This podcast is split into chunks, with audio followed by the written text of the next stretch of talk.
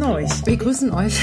Ich bin Berit. Ich bin Inga Gesine. Und zusammen sind wir Big Think. Heute haben wir eine ganz besondere Ausgabe, auf die ich mich sehr freue. Es ist eine große, wahre Denkerei, möchte ich fast sagen, Berit. Ja, und eine ganz wichtige Denkerei vor allem. Gerade für uns Frauen.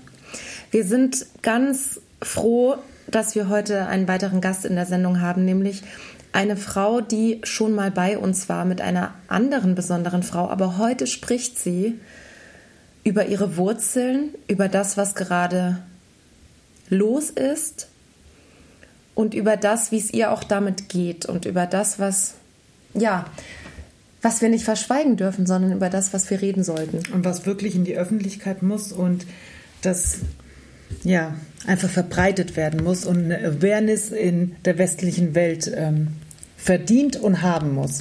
Aber jetzt stell dich doch mal vor, liebe Tara. Ja, äh, ich bin Tara Pelgambari. Ähm, ich bin 32 Jahre alt und äh, wohne in Berlin und ähm, komme ursprünglich aus dem Iran.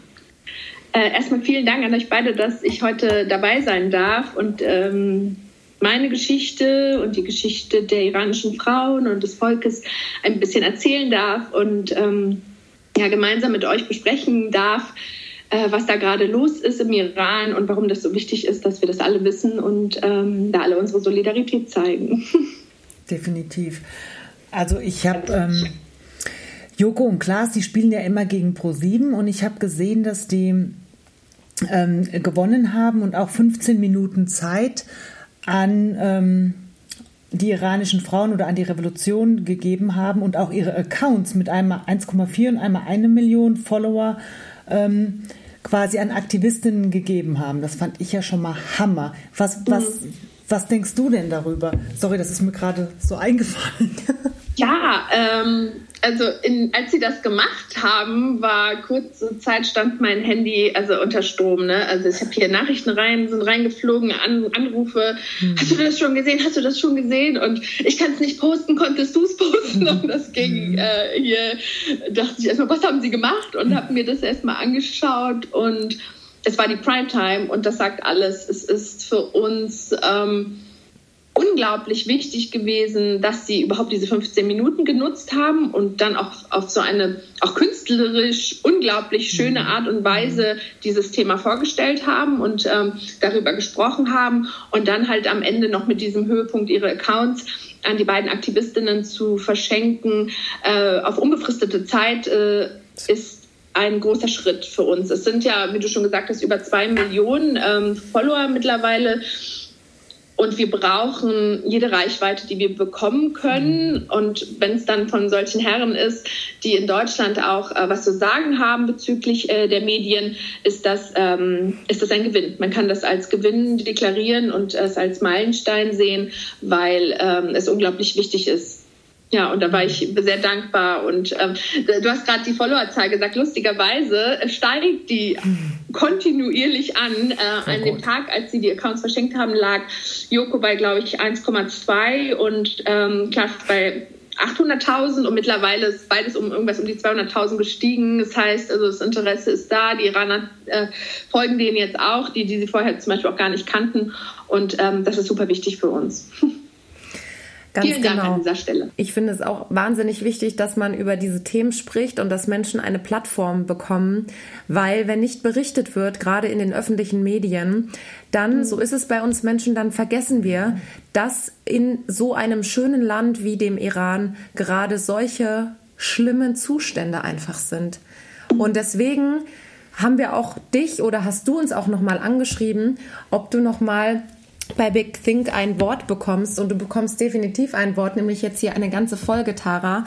Und wir wollen diese Folge und wir wünschen uns für diese Folge, dass dein Land, dass dein Wort und das, was du zu sagen hast, einfach gehört wird und dass es nicht aufhört, dass, dass darüber gesprochen wird, weil es betrifft letztendlich auch uns alle. Es betrifft mhm. unsere Identität als Frau und es betrifft auch Demokratie.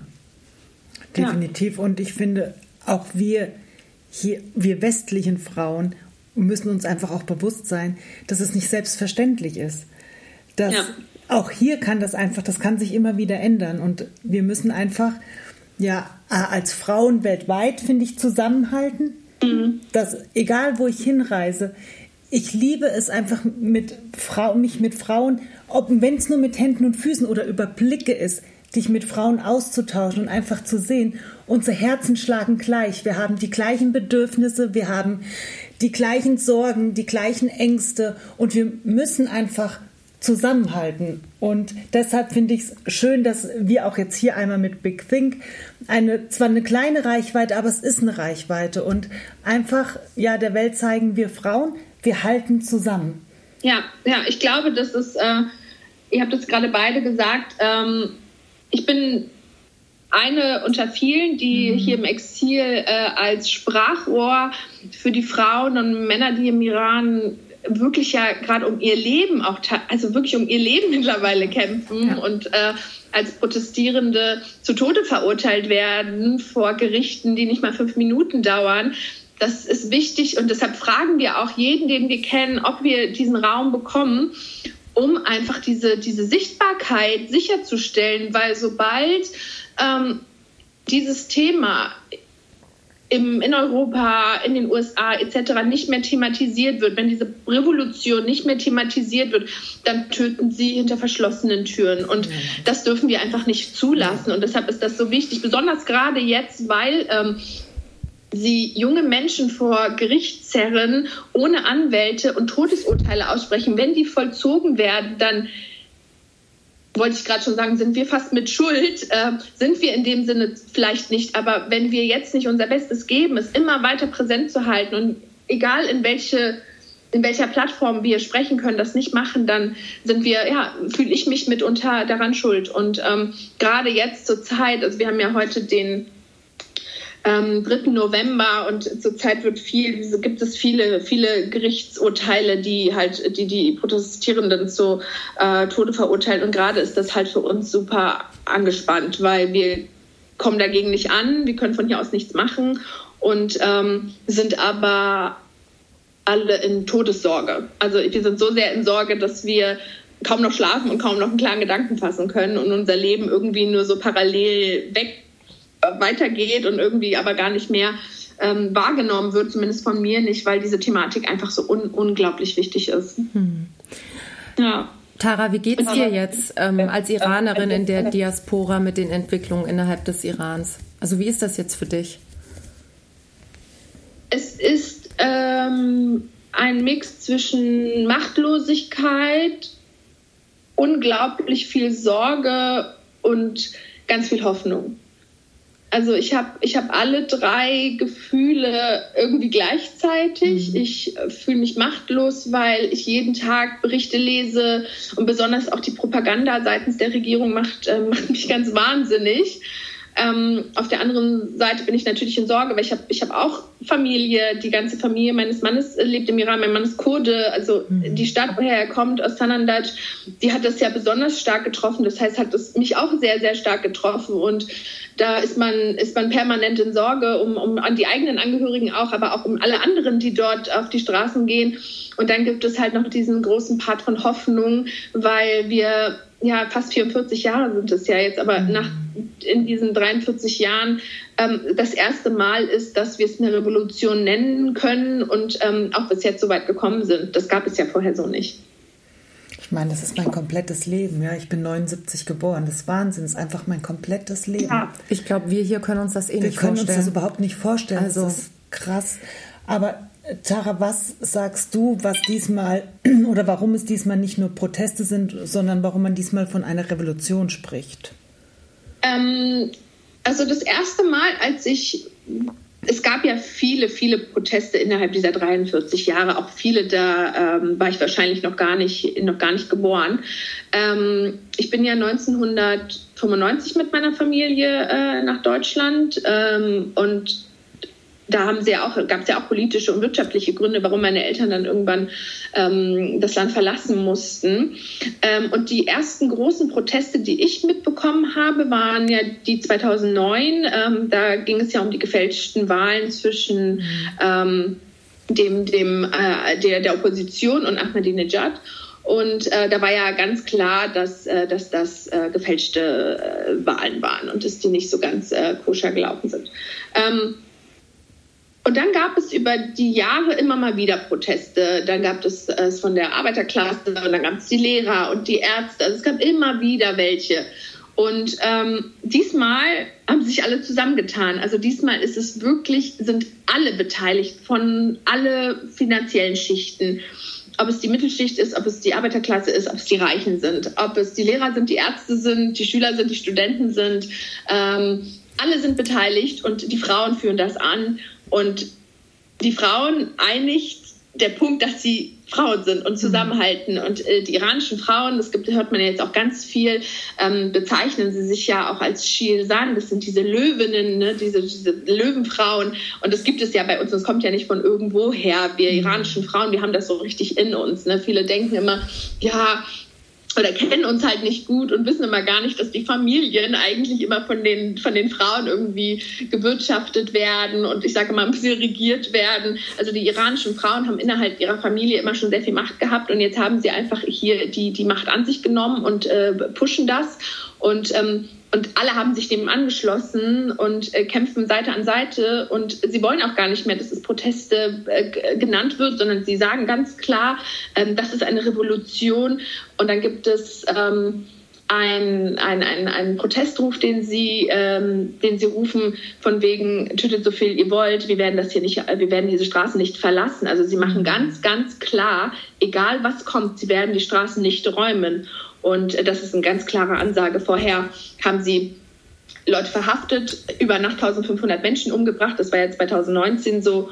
Und ähm, dann haben sie damit im Endeffekt äh, das alles äh, erstickt äh, darin, in, in, dieser Brutalität und in der Gewalt. Und diesmal geht es halt nicht auf, weil die Leute sich nicht mehr, ähm, ja, nicht mehr sie haben einfach keine Angst mehr. Sie lassen sich nicht, ich sage immer ganz gerne, die Iraner sind Geiseln in, ihre, in ihrem eigenen Land mhm. und das lassen sie halt einfach nicht mehr zu, diese fiktiven, diese fiktiven, ähm, ach, wie nennt man denn das? Jetzt kommt die Tara in mir hoch.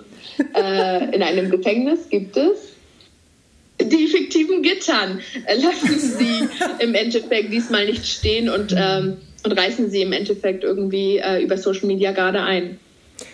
Und man muss ja sagen, mittlerweile werden sie auch von den Männern unterstützt, was ich ja auch besonders gut finde, weil mhm. ich finde, es muss, es wird Zeit, dass man aufhört, immer zu kämpfen, Männer, Frauen. Aber man merkt gerade in, in dieser Situation, es ist halt einfach immer noch, die Frauen werden angegriffen aufgrund ihres Äußeren, ihrer Schönheit, ihrer, ihrer Stärke, ja, ihrer Löwenstärke. Es war ein schönes Bild, was du gerade gesagt hast. Die mhm. Löwen, Mamas, die Löwen in der Familie.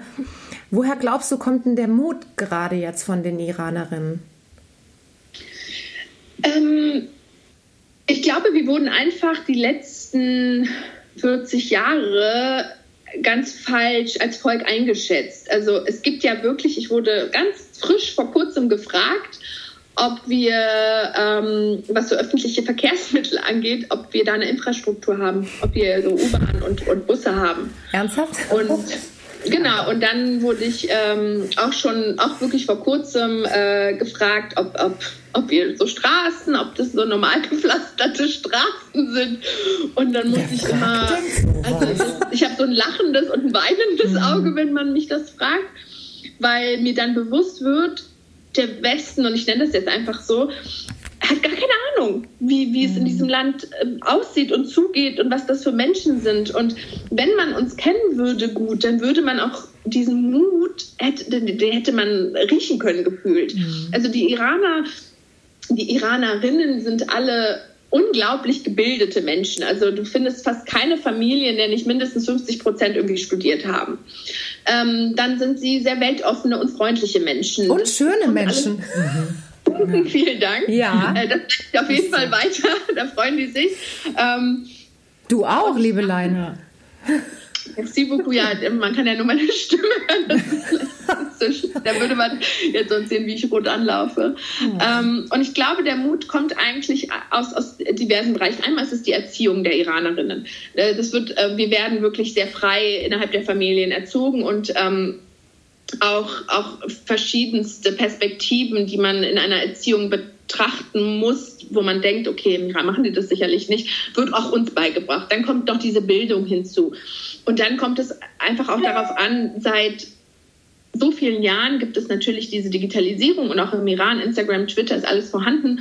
Ähm, mittlerweile ja nicht so gut, weil es ja viel gefiltert wird. Aber die Menschen, die sehen, was draußen los ist, die wissen, wie die anderen Menschen leben. Das ist ja alles teilweise offen gewesen und da irgendwann kommst du an einen Punkt und denkst dir und guckst um dich herum und sagst, okay, was habe ich zu verlieren? Es meine Nachbarn verhungern. Ähm, der Bäcker äh, kann sich sein eigenes Mehl nicht mehr leisten. Ich werde äh, verhaftet und mitgenommen, nur weil eine Haarsträhne rausguckt. Also warum, warum sollte ich keinen Mut mehr haben, wenn es nichts mehr zu verlieren gibt? Mhm. Und ich glaube, diese Kombination von all diesen Faktoren, und es ist mir wirklich wichtig zu sagen, ich habe oft ähm, das Gefühl, dass wir auch als Volk vorher ganz falsch eingeschätzt wurden. Äh, wie gesagt, mit diesen Fragen wie, habt ihr Straßen und Busse und so ein Kram. Mhm.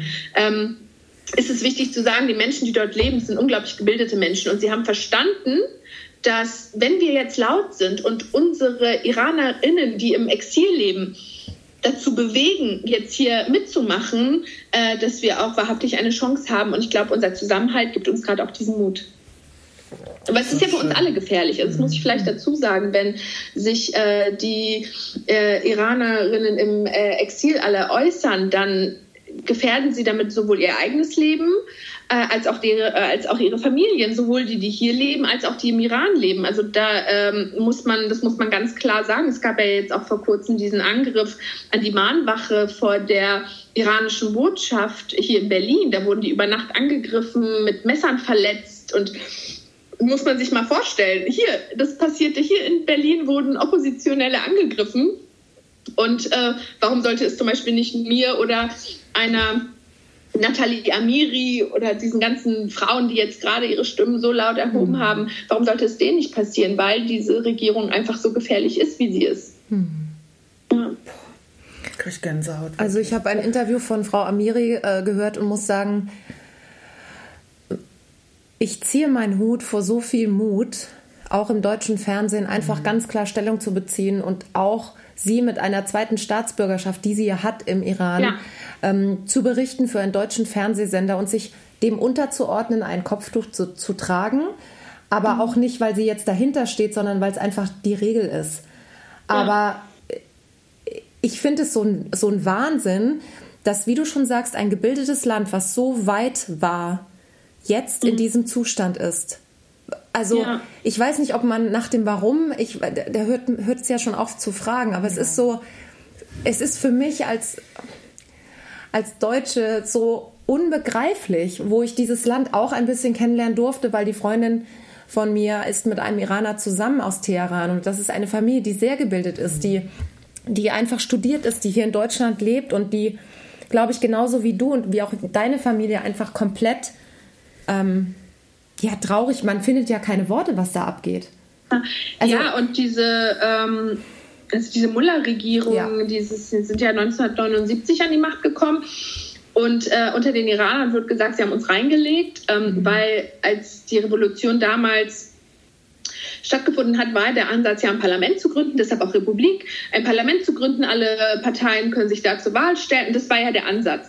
Und es wurde ja innerhalb von einem Jahr, äh, haben sie das ja ähm, niedergeschlagen und haben äh, sowohl Mullahs, die ähm, nicht so radikal waren wie sie, sowie andere Oppositionelle nach und nach umgebracht. Also es waren ja richtige Attentate, die äh, über Jahre hinweg gingen, um sicherzustellen, dass es keine Opposition gibt und dann diese Diktatur aufzubauen.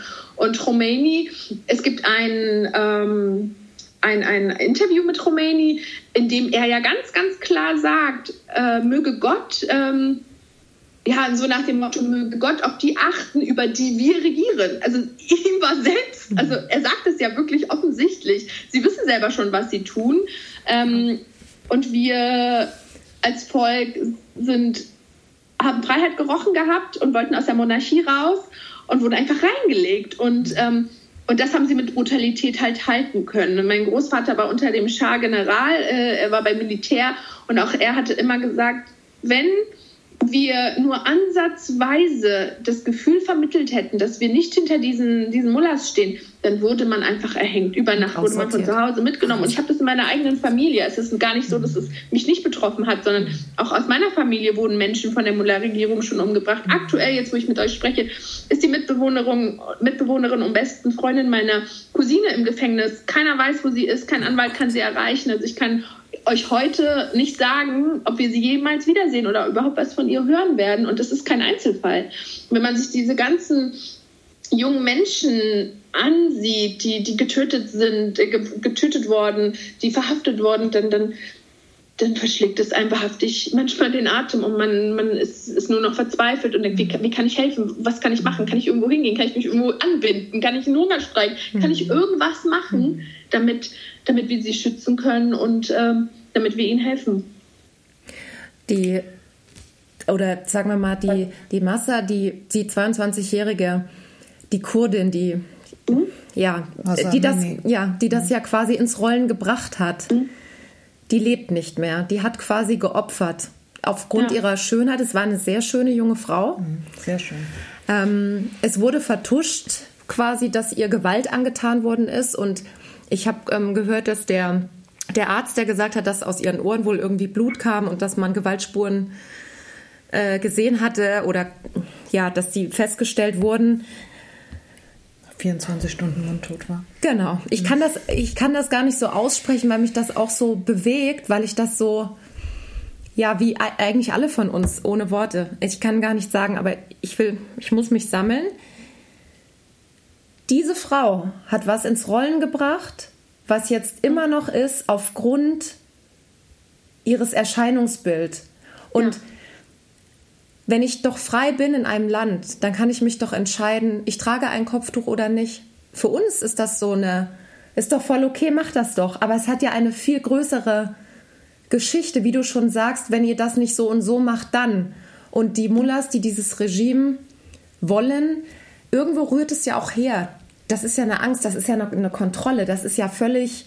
Ja, es ist einfach eine Ideologie. Du musst ja wenn du ähm, an der Macht bleiben willst und eine Diktatur bist, dann musst du eine Ideologie haben, um ähm, dafür zu sorgen, dass du Anhänger hast. Und diese Anhänger, und von denen gibt es leider Gottes im Iran einfach zu viele gerade noch, ähm, sie glauben das, also sie glauben ja auch dieser Propaganda. Deshalb, also ich, mein Mann hat mir einen Podcast ähm, vorgespielt, was äh, schon etwas älter ist und da beschreibt der junge Mann, was es so für verschiedene Diktaturen gibt. Und ähm, und er sagt, wenn ihr Nachrichtenberichte seht und euch denkt, das kann, also so dumm kann man doch gar nicht sein, sowas zu sagen oder sowas anzunehmen, dann müsst ihr wissen, diese Nachrichten werden nicht für euch gemacht, sondern für die Anhänger dieser Ideologie, weil die vertrauen darauf, die denken, das ist wahrhaftig so. Und in der Familie meiner Mutter gab es bis vor vielleicht so fünf, sechs, sieben Jahren Menschen, die dieser Sache wirklich getraut haben und für die war ich also äh, wenn die mich im Iran gesehen haben, die, immer, die mich immer angeguckt, habe ich meine Mutter gesagt, also als hätten die einen Alien gesehen. Hm. Ja, wahrscheinlich du als Unternehmerin. Ja, so eingeengt oh, waren in dieser Ideologie und gar nicht verstanden haben, was es heißt, frei zu sein, was mhm. Freiheit eigentlich heißt. Mhm. Und immer wenn es Proteste und Revolutionen gibt, in der Vergangenheit gab es das ja in diversen Ländern, ähm, geht es immer um wirtschaftliche Punkte oder um vereinzelte Ethnien, die da aus ihrem Gefängnis ausbrechen wollen. Und im Iran geht es aber wirklich jetzt für ein ganzes Volk um Freiheit. Wir reden um, über Freiheit, mhm. über die Tatsache, entscheiden zu dürfen, was man anziehe. anzieht, wohin ja. man geht, was man als Beruf ausleben will, wen man liebt. Also es sitzen auch gerade zwei äh, zwei, ich sage jetzt einfach mal Damen ähm, aus der LGBTQ-Plus-Szene ähm, im Gefängnis, nur weil sie dafür eingestanden haben, wofür sie, wen sie lieben wollen. Und die sollen auch zu Tode verurteilt werden. Und dann kommst du an den Punkt, wo du sagst, okay, man kann ja irgendwie dagegen sein oder auch nicht, aber sie umzubringen, hm, nur weil sie ja. da ihr Wort erhoben haben. Also es geht so sehr aus unserem Verständnis heraus, dass, dass man dann schon manchmal ver verblüfft ist, dass es sowas tatsächlich noch gibt. Dass es tatsächlich noch Länder gibt, wo die Frauen darum kämpfen müssen, ob sie jetzt eine Haarsträhne zeigen oder nicht. Und jeden Tag damit ja ihr Leben in Gefahr bringen. Es ist ja nicht so, dass sie es dann trotzdem nicht machen, weil 43 Jahre äh, mhm. ist ja nicht Nordkorea. Also Gott sei Dank noch nicht. Mhm. Aber ähm, dass du dir jedes Mal, und so ging es mir ja auch, als ich, äh, ich war ja schon mehrfach im Iran, nachdem wir ausgereist sind äh, mit meiner Familie, jedes Mal dir denkst, okay, das könnte das letzte Mal sein, dass ich dass ich jetzt hier rauskomme und ähm, vielleicht verhaften sie mich nur, weil es ihnen gerade so passt und vielleicht verhaften sie mich auch nur, weil ich ihnen gefalle. Also es gab ja auch so hunderte Cases, wo, wo der Beamte einfach dachte, oh, die ist hübsch, die nehmen wir jetzt mal mit, weil Vergewaltigungen ja. unter Haft an der Tagesordnung stehen. Es gibt Berichte, die verifiziert. Ich hatte das ja, wenn ähm, hier in den deutschen Medien immer darüber gesprochen wird, ob Dinge verifiziert sind oder nicht. Aber es gibt Berichte, in denen äh, Anwälte den Eltern mitteilen, eure Töchter fragen nach Antibabypillen. Mhm. Und davon habe ich, das habe ich nicht nur einmal gehört, also so, wirklich schon mehrfach. Und wenn man sich das mal bewusst macht, dann, dann ist es einfach, einfach auch nicht mehr ertragbar. Es ist einfach, es hat einen Punkt erreicht, an dem es nicht mehr ertragbar ist.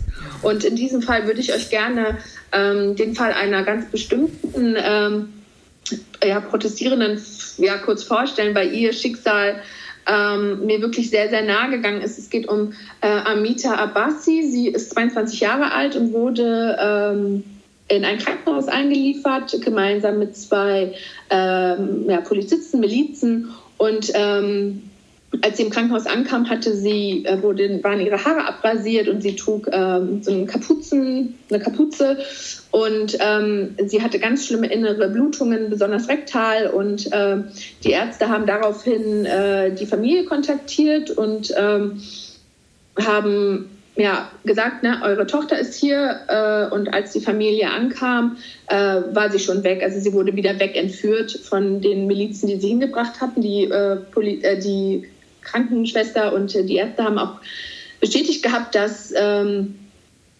dass es zu diesen Verletzungen kam und dass sie ganz sicher verhaftet worden war vorher und dass sie sie wieder mitgenommen haben. Am Tag darauf, bevor es äh, die Weltöffentlichkeit erfahren hat, gab es in diesem gleichen Krankenhaus ganz, ganz krasse Proteste. Die Ärzte waren alle vor der Tür, haben nicht mehr behandelt, sondern nur noch im Notfall. Und alle haben sich an dem Tag gewundert gehabt, woher kommt das auf einmal? Warum gerade dieses Krankenhaus und warum stür stürmen sie alle raus? Und ein paar Tage später wussten wir dann, warum, weil es das Krankenhaus war, wo sie am Tag vorher eingeliefert wurde und ähm, die Ärzte einfach nicht mehr konnten. Und ähm, bis heute ähm, weiß man nicht, wo sie steckt. Bis heute hat man sie nicht nochmal gesehen. Und ihr Fall hat, ich glaube, bei mir persönlich, ich habe seitdem keinen, keinen ruhigen Schlaf mehr. Wenn ich nur eine Sekunde darüber nachdenke, dass es mich hätte treffen können, weil ich sage immer, jede Iranerin, die im Ausland ist, ist eine Entscheidung davon entfernt gewesen, dass es sie trifft und es ist die Entscheidung, das Land zu verlassen. Also hätten meine Eltern 1995 nicht beschlossen, dieses Land zu verlassen, mhm. hätte ich Amita sein können. Und deshalb dieses Ich bin Massa Amini, ich, ich bin das, ähm, trifft es bei uns tatsächlich, weil es hätte uns treffen können. Ja, und das ist das, was mich so unruhig macht und ähm, nicht so aus der Fassung bringt, weil, weil es einfach jede von und jeden von uns hätte treffen können.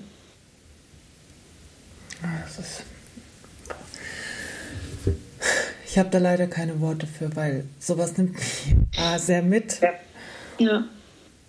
Und, ja, und für uns ist es wichtig, darüber zu sprechen, obwohl es mir wirklich das Herz zerreißt. Also ich muss wichtig, wirklich sagen, es, ähm, habe ich habe ganz am Anfang ähm, auch mit der Berliner Zeitung gesprochen gehabt und hatte auch einen, einen offenen Brief geschrieben an äh, den Sohn des Ayatollahs, ähm, weil auch da seit, seit vielen, vielen Jahren gemunkelt wird, dass äh, der Ayatollah ähm, selber schon gar nicht mehr regiert, sondern schon lange sein, sein Sohn im Hintergrund die Fäden führt. Und ähm, ich musste dann aber auch selber relativ früh für mich selber eingestehen, ich, ich ich kann, ich kann weitermachen, ja, aber ich kann das nicht wie eine Nathalie Amiri, wie eine Düsen Tekal, hm. die, die meines Erachtens nach dieser Geschichte gefühlt alle einen, einen, einen Friedensnobelpreis verdient hätten, weil das viel mit ihnen sicherlich macht. Wenn ich schon die mhm, wahrscheinlich nicht mehr die Hälfte von dem mitkriege, was die beiden zum Beispiel wissen, ähm, so daran innerlich zerbricht, jeden Tag ein bisschen mehr. Wie geht es denen, die wirklich das ganze Ausmaß der Katastrophe wissen und vielleicht auch wissen, wie wenig wir vielleicht von hier aus machen können und es trotzdem jeden Tag versuchen.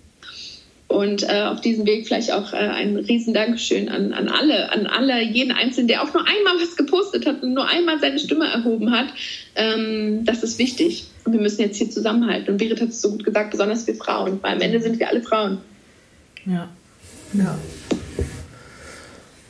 Ach, Tara, vielen, vielen Dank für deine Offenheit, für deine Ehrlichkeit und dass du das ja einfach jetzt auch nochmal gut erklärt hast, finde ich. Vielleicht für manche, ich finde hier wie in Deutschland, wir können sympathisieren, aber so richtig verstehen und das so fühlen, das können wir gar nicht, weil wir hier so frei leben, so privilegiert und ja, wir müssen einfach, wir müssen einfach zusammenhalten und auch immer mal wieder reflektieren und dankbar sein für das, was wir hier haben. Ja, ja. 1979, als der Schah noch so war, waren wir eigentlich teilweise auch ein freies Land. Also wenn man sich auch die Bilder anschaut und die ganzen Videos aus der Zeit, natürlich gab es da auch Probleme, das will ich gar nicht. Äh, aber wir haben ja versucht, aus der einen Sache rauszukommen und sind ja in die, die größere Katastrophe geraten. Mhm. Ähm, es kann leider Gottes, und das sieht man ja auch gerade in der Politik, und ich glaube, die Politik war noch nie so angreifbar wie zurzeit, einfach aufgrund auch von, von Social Media.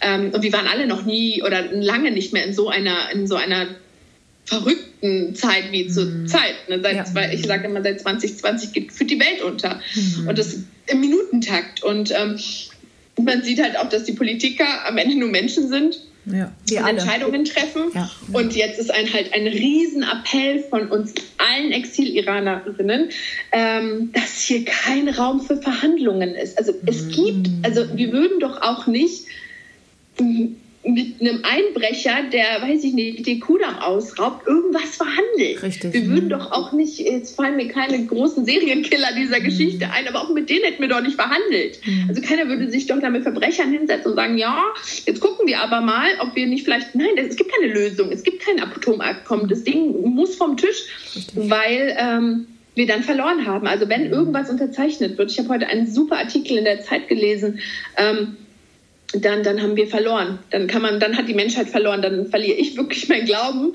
an die Menschheit und ja. ähm, dann, dann, dann, weiß ich, dann weiß ich auch nicht mehr, ähm, ja, wofür es sich wahrscheinlich zu kämpfen lohnt, wenn nicht um Freiheit. Und wenn man diesen Kampf verliert, was, was, was will man dann sagen? Was will man dann noch machen?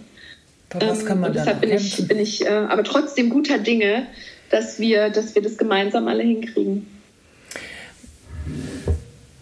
Also, was mir so ein bisschen oder was, was mir positiv auffällt, ist, dass Social Media mal positiv genutzt wird. Da wird so viel äh, Kommerz betrieben und Scheißdreck gelabert, auf Deutsch gesagt. Und das ist jetzt, dass man sieht, dass auch das mal positiv genutzt werden kann, dass man dadurch einfach, dass man Reichweite wirklich sinnvoll nutzen kann und für die Freiheit, für Menschenrechte, für Frauenrechte, für Kinder. Ich meine, bei euch im Iran, da gehen Kinder auf die Straße, da werden Kinder getötet. Sieben, Achtjährige. Das ist ein Wahnsinn von mhm. einer Sittenpolizei. Wenn ich dieses Wort höre, da mhm. kriege ich Gänsehaut, da zieht es mir die Nägel hoch.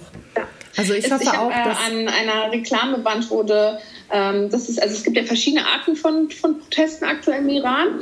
Äh, es werden ähm, Mullah-Puppen von irgendwelchen Geländern runtergehangen, als ob man sie einhängt. Also es gibt wirklich diverse Iraner sind auch so künstlerisch, also ist wirklich verrückt, was die alles machen. Die färben alle möglichen ähm, Springbrunnen in Rot, um dieses Blut darzustellen. Also sie versuchen wirklich auf alle so auch still zu protestieren. Und es gibt halt auch diese Graffiti-Szene, alles wird voll getaped.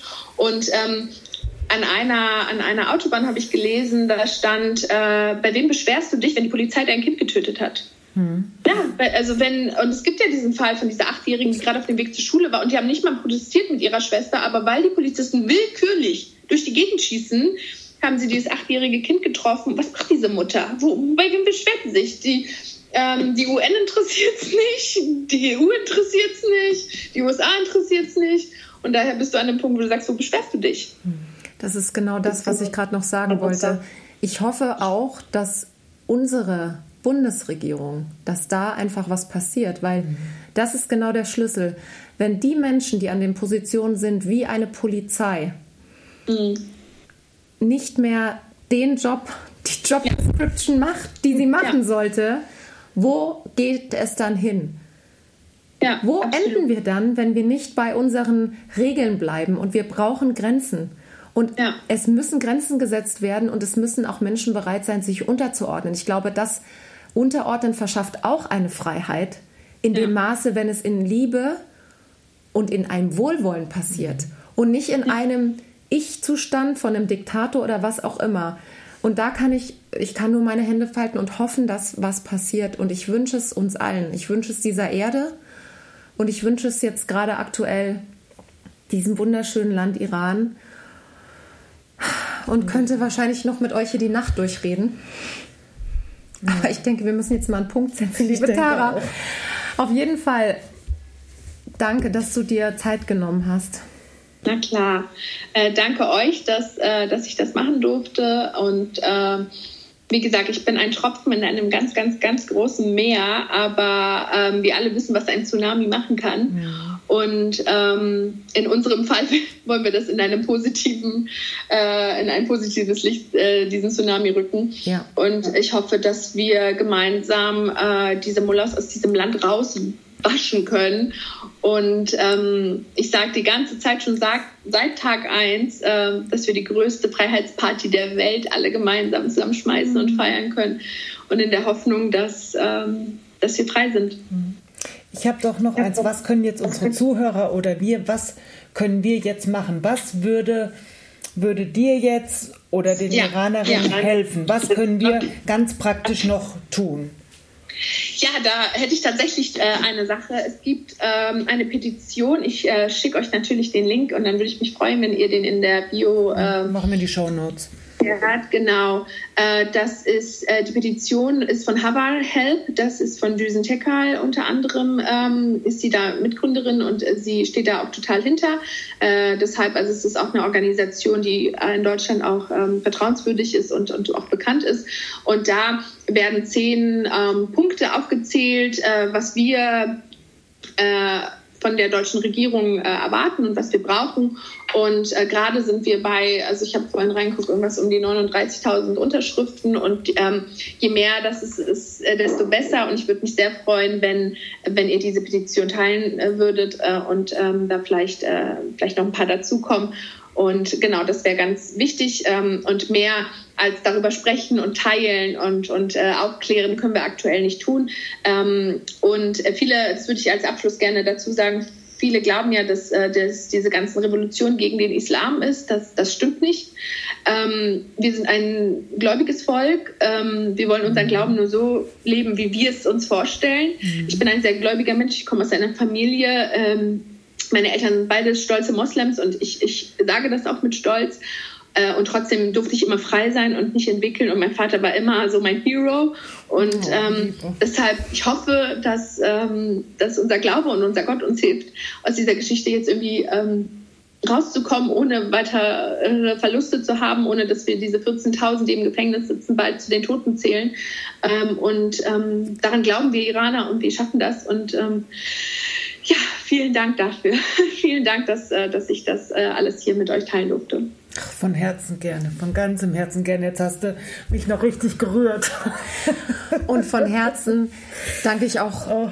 ja, ich danke auch meinem Gott. Ich glaube, ja. das ist, ähm, dass wir verbunden sind durch den einen und dass, ja. ähm, dass die Liebe gewinnen wird. Und ähm, ja, das glaube ich auch. Und vorher hören wir nicht auf. Bis so die Liebe ist es, gewonnen hat. bis die Liebe gewonnen hat. Also, ja, In Hoffnung. Diesem Sinne, San Sendegi Ausadi. Das muss ich sagen, sonst sage ich nämlich die ganze Zeit und überall. Frau, Leben, Freiheit.